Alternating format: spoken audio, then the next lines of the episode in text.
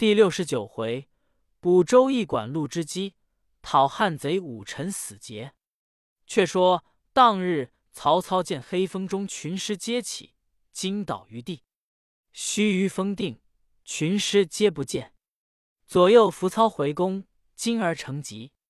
后人有诗赞左慈曰：“飞步凌云遍九州，独凭遁甲自遨游。等闲师摄神仙术，点悟曹瞒不转头。曹操染病，服药无愈。是太史丞许之自许昌来见操，操令之补益。至曰：‘大王曾闻神卜管路否？’操曰。”颇闻其名，未知其数，如可详言之。至曰：管路字公明，平原人也。容貌粗丑，好酒疏狂。其父曾为琅琊及秋长。陆自幼便习仰视星辰，夜不肯寐，父母不能禁止。常云家鸡野谷，上自之时，何况为人在世乎？与灵儿共戏。折画的为天文，分布日月星辰，及稍长，即深明周易，仰观风角，数学通神，兼善相术。琅琊太守丹子春闻其名，召路相见。时有作客百余人，皆能言之事。陆谓子春曰：“陆年少，胆气未坚，先请美酒三升，饮而后言。”子春其之。遂与酒三升，饮毕，陆问子春：“今欲与陆为对者，若辅君四座之事耶？”子春曰：“吾自与卿旗鼓相当。”于是与陆讲论义理。陆娓娓而谈，言言精奥。子春反复辩难，陆对答如流。从小至暮，酒食不行。子春及众宾客，无不叹服。于是天下号为神童。后有居民郭恩者，兄弟三人，皆得避疾，请陆卜之。陆曰：“卦中有君家本墓中女鬼，非君伯母及叔母也。昔饥荒之年，谋数升米之力，推之落井，以大石压迫其头，孤魂痛苦，自诉于天，故君兄弟有此报，不可攘也。”郭恩等涕泣服罪。安平太守王基知路神卜，言路至家，士信都令妻常患头风，其子又患心痛，因请路卜之。陆曰：“此堂之西角有二死尸，一男持矛，一男持弓箭，头在壁内，脚在壁外。持矛者主刺头，故头痛；持弓箭者主刺胸腹，故心痛。”乃绝之。入地八尺，国有二关，一关中有矛，一关中有角弓及箭，木具已朽烂。陆令洗骸骨去城外十里埋之，妻与子遂无恙。管陶令诸葛元迁新兴太守，陆往送行。客言陆能复射。诸葛元不信，暗取燕卵、风科、蜘蛛三物，分至三合之中。令陆卜之，卦成，各写四句于河上。其意曰：寒气虚变，依乎与堂。雌雄以行，羽翼舒张，此燕卵也。其二曰：家世道玄，门户众多，藏经欲读，得秋乃化，此风科也。其三曰：狐素长足，吐丝成罗，寻网求食，立在昏夜。此之诸也，满作惊骇。乡中有老妇失牛，求卜之。陆判曰：“北西之滨，七人宰烹，即往追寻，皮肉尚存。老妇国往寻之，七人于茅舍后煮食，皮肉犹存。复告本郡太守刘兴浩，捕七人罪之。因问老妇曰：‘汝何以知之？’”复告以管路之神卜，刘兴浩不信，请陆至府，取印囊及山鸡毛藏于河中，令卜之。陆卜其意曰：内方外圆，五色成文。韩宝守信，出则有章，此应囊也。其二曰：炎炎有鸟，锦体朱衣，羽翼玄黄，名不失尘，此山鸡毛也。刘兴号大惊，遂代为上宾。一日出郊闲行，见一少年耕于田中，戮力倒棒，观之良久，问曰：“少年高兴，贵庚？”答曰：“姓赵，名言，年十九岁矣。敢问先生为谁？”陆曰：“吾管路也。吾见汝眉间有死气，三日内必死。汝貌美，可惜无寿。”赵言回家，即告其父。父闻之，赶上管路，哭拜于地曰：“请归救吾子。”陆曰：“此乃天命也。”安可然乎？父告曰：“老夫只由此子，望其垂救。”赵言亦哭求。陆见其父子情切，乃谓赵言曰：“如可备敬酒一瓶，陆府一块，来日即往南山之中，大树之下，看盘石上有二人一齐，一人向南坐，穿白袍，其貌甚恶；一人向北坐，穿红袍，其貌甚美。”如可乘其一心浓时，将酒及禄服跑尽之，待其饮食毕，如乃哭拜求寿，必得益算矣。但切勿言事无所交。老人留露在家。次日，赵岩携酒斧杯盘入南山之中，约响五六里，果有二人于大松树下盘石上着棋，全然不顾。赵岩跪敬酒斧。二人贪着棋，不觉饮酒已尽。赵岩哭拜于地而求寿。二人大惊。穿红袍者曰：“此必管子之言也。吾二人既受其私，必须怜之。”穿白袍者乃于身边取出布及检看，谓赵岩曰：“汝今年十九岁，当死。吾今于十字上添一九字，汝寿可至九十九。”回见管路，叫再修泄露天机，不然必至天谴。穿红者出比天气，一阵香风过处，二人化作二白鹤，冲天而去。赵岩归问管路，路曰：“穿红者南斗也，穿白者北斗也。”言曰：“吾闻北斗九星，何止一人？”路曰：“散而为九。”合而为一也。北斗助死，南斗助生。今以天助寿算，子父何忧？父子拜谢。自此管路恐泄天机，更不亲为人卜。此人现在平原，大王欲之修旧，何不召之？操大喜，即差人往平原召路。陆至，参拜泣。操令卜之。陆答曰。此幻术耳，何必为忧？操心安，病乃见可。操令补天下之事。陆补曰：三八纵横，黄珠玉虎，定军之难，伤蛇一骨。又令补传作修短之术。陆补曰：狮子宫中以安神位，王道鼎新，子孙极贵。操问其详。陆曰。茫茫天数，不可预知。待后自验。操欲封陆为太史。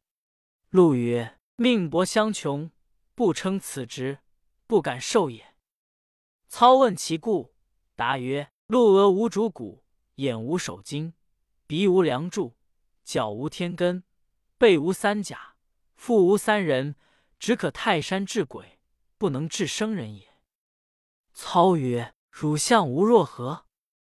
陆曰：未及人臣，又何必相？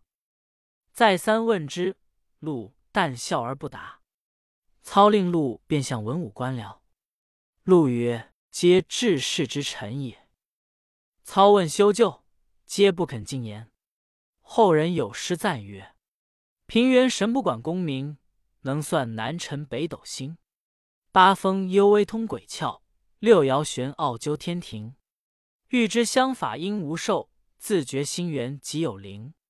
可惜当年其艺术，后人无复授一经。操令补东吴、西蜀二处，陆设挂云：东吴主王一大将，西蜀有兵犯界。操不信，呼合肥报来，东吴路口守将鲁肃身故。操大惊，便差人往汉中探听消息。不数日，飞报刘玄德遣张飞、马超兵屯下便取关。操大怒，便欲自领大兵再入汉中。令管路补之。陆曰：“大王未可妄动，来春许都必有火灾。”操见陆言泪咽，故不敢轻动，留居邺郡。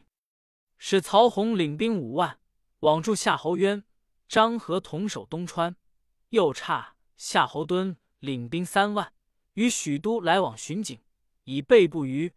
又叫长史王弼总督御林军马。主簿司马懿曰：“王弼是酒性宽，恐不堪任此职。”操曰：“王弼是孤僻荆棘历艰难时相随之人，忠而且勤，心如铁石，罪足相当。”遂委王弼领御林军马屯于许都东华门外。时有一人，姓耿，名纪，字季行，洛阳人也，就为丞相府院。后迁侍中少府，与司职为晃甚厚。见曹操晋封王爵，出入用天子车服，心甚不平。时建安二十三年春正月，耿纪与为晃密议曰：“操贼奸恶日甚，将来必为篡逆之事。吾等为汉臣，岂可同恶相济？”为晃曰：“吾有心腹人，姓金，名一。”乃汉相今日低之后，素有讨操之心，更兼与王弼甚厚。若得同谋，大事既矣。耿纪曰：“他既与王弼交厚，岂肯与我等同谋乎？”为晃曰：“且往说之，看是如何。”于是二人同至金一宅中，一接入后堂坐定。恍曰：“德伟与王长史甚厚。”吾二人特来告求。一曰：“所求何事？”恍曰：“吾闻魏王早晚受禅，将登大宝，公与王长史必高迁，望不相弃，取次提携，感得非浅。”一拂袖而起，侍从者奉茶至，便将茶泼于地上。晃阳惊曰：“德伟故人，何薄情也？”一曰：“吾与汝交厚，唯汝等是汉朝臣宰之后，今不思报本，欲辅造反之人，吾有何面目与汝为友？”耿纪曰：“乃天数如此，不得不为耳。”一大怒。耿纪为晃见一国有忠义之心，乃以实情相告曰：“吾等本欲讨贼，来求足下，前言特向示耳。”一曰：“吾累是汉臣，安能从贼？公等欲服汉室，有何高见？”谎曰：“虽有报国之心，未有讨贼之计。”一曰：“吾欲里应外合，杀了王弼，夺其兵权，扶助栾舆，更结刘皇叔为外援，操贼可灭矣。”二人闻之，抚掌称善。一曰：“我有心腹二人，与操贼有杀父之仇，现居城外，可用为羽翼。”耿纪问是何人？一曰：“太医吉平之子，长名吉邈，字文然，次名吉木，字思然。操昔日为董承一代赵氏，曾杀其父，二子逃窜远乡，得免于难。今已潜归许都，若是相助讨贼。”无有不从。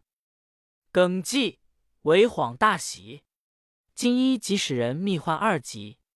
须臾，二人至，一具言其事。二人感愤流泪，怨气冲天，是杀国贼。金一曰：“正月十五日夜间，城中大张灯火，庆赏元宵。耿少府为司职，你二人各领家状。”杀到王弼营前。只看营中火起，分两路杀入，杀了王弼，竟跟我入内，请天子登五凤楼，召百官面谕讨贼。及文然兄弟于城外杀入，放火为号，各要扬声，叫百姓诛杀国贼，截住城内救军。待天子降诏，招安已定，便进兵杀头叶俊擒曹操，即发使机诏诏刘皇叔。今日约定，至期二更举事，勿似董承自取其祸。五人对天说是歃血为盟，各自归家，整顿军马器械，临期而行。且说耿纪、韦晃二人各有家同三四百，预备器械。几秒兄弟亦聚三百人口，只推为列，安排已定。金一先期来见王弼。言方今还与稍安，魏王威震天下，今值元宵令节，不可不放灯火，已是太平气象。王必然其言，告谕城内居民，尽张灯结彩，庆赏佳节。至正月十五夜，天色晴霁，星月交辉，六街三市尽放花灯，真个金无不金，玉落无翠。王弼与御林诸将在营中饮宴，二更以后，忽闻营中呐喊，人报营后火起。王弼慌忙出帐看时，只见火光乱滚，又闻喊杀连天，知是营中有变，急上马出南门，正欲耿纪，一箭射中肩膊，几乎坠马，遂往西门而走。背后有军赶来，王弼着忙弃马不行。至金衣门首，慌叩其门。原来金衣一面使人于营中放火，一面亲领家壮随后助战，只留妇女在家。石家中闻王弼叩门之声，直到金衣归来。一妻从阁门便问曰：“王弼那厮杀了吗？”王弼大惊，方悟金衣同谋，径投曹休家，报知金衣、耿纪等同谋反。修即披挂上马，引千余人在城中拒敌。城内四下火起，烧着五凤楼，地毙于深宫。曹氏心腹爪牙，死拒宫门。城中但闻人叫：“杀尽曹贼，以服汉室。”原来夏侯惇奉曹操命，巡警许昌，领三万军离城五里屯扎。是夜。遥望见城中火起，便领大军前来围住许都，使一支军入城接应曹休，直混杀至天明。耿纪、为黄等无人相助，人报金一、二级皆被杀死。耿纪、为晃夺路杀出城门，正遇夏侯惇大军围住，活捉去了。手下百余人皆被杀。夏侯惇入城。救灭疑火，尽收五人老小宗族，使人飞报曹操。操传令叫将耿为二人，及五家宗族老小，皆斩于市，并将在朝大小百官进行拿解业郡，听候发落。夏侯惇押耿为二人至市曹，耿纪厉声大叫曰：“曹阿瞒，无生不能杀汝！”死当作厉鬼以击贼！贵子以刀槊其口，流血满地，大骂不绝而死。为皇以面颊顿的曰：“可恨，可恨！”咬牙皆碎而死。后人有诗赞曰：“耿纪金钟为晃贤，各持空手欲扶天。谁知汉坐相将尽，恨满心胸丧九泉。”夏侯惇尽杀五家老小宗族，将百官解赴邺郡。曹操于教场立红旗于左，白旗于右，下令曰：“耿纪、为黄等造反，放火焚许都。汝等亦有出救火者，亦有闭门不出者。如曾救火者，可立于红旗下；如不曾救火者，可立于白旗下。”众官自私救火者必无罪，于是多奔红旗之下。三亭内只有一亭立于白旗下。操教竟拿立于红旗下者，众官各言无罪。操曰：“汝当时之心，非是救火，实欲助贼耳。”竟命牵出张河边斩之，死者三百余员。其立于白旗下者，尽皆赏赐，仍令还许都。时王必已被箭疮发而死，操命厚葬之，令曹休总督御林军马，中纣为相国，华歆为御史大夫。遂定侯爵六等十八级，关中侯爵十七级，皆金印子授。又至关内外侯十六级，银印龟纽末授；武大夫十五级，铜印环纽没授。定爵封官，朝廷又换一般人物。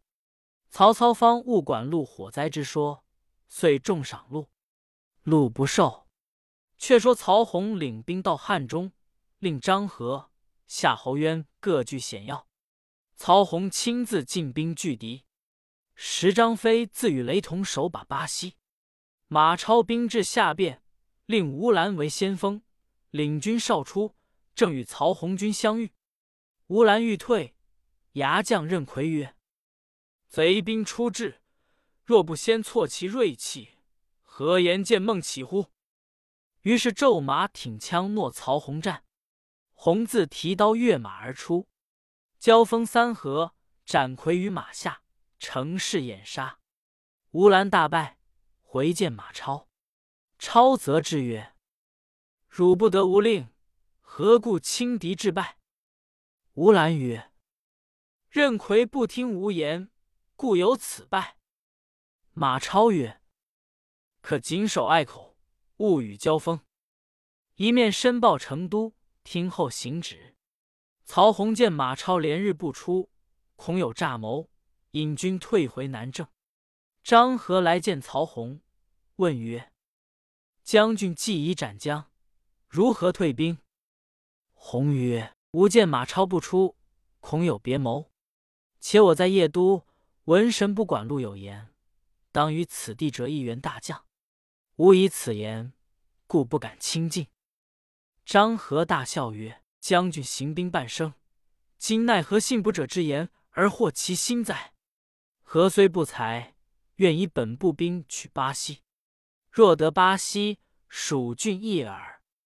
洪曰：“巴西守将张飞，非彼等闲，不可轻敌。”张合曰：“人皆怕张飞，吾视之如小儿，此去必擒之。”洪曰：“倘有疏失，若何？”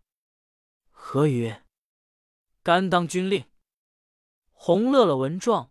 张合进兵，正是自古骄兵多致败，从来轻敌少成功。未知胜负如何？且看下文分解。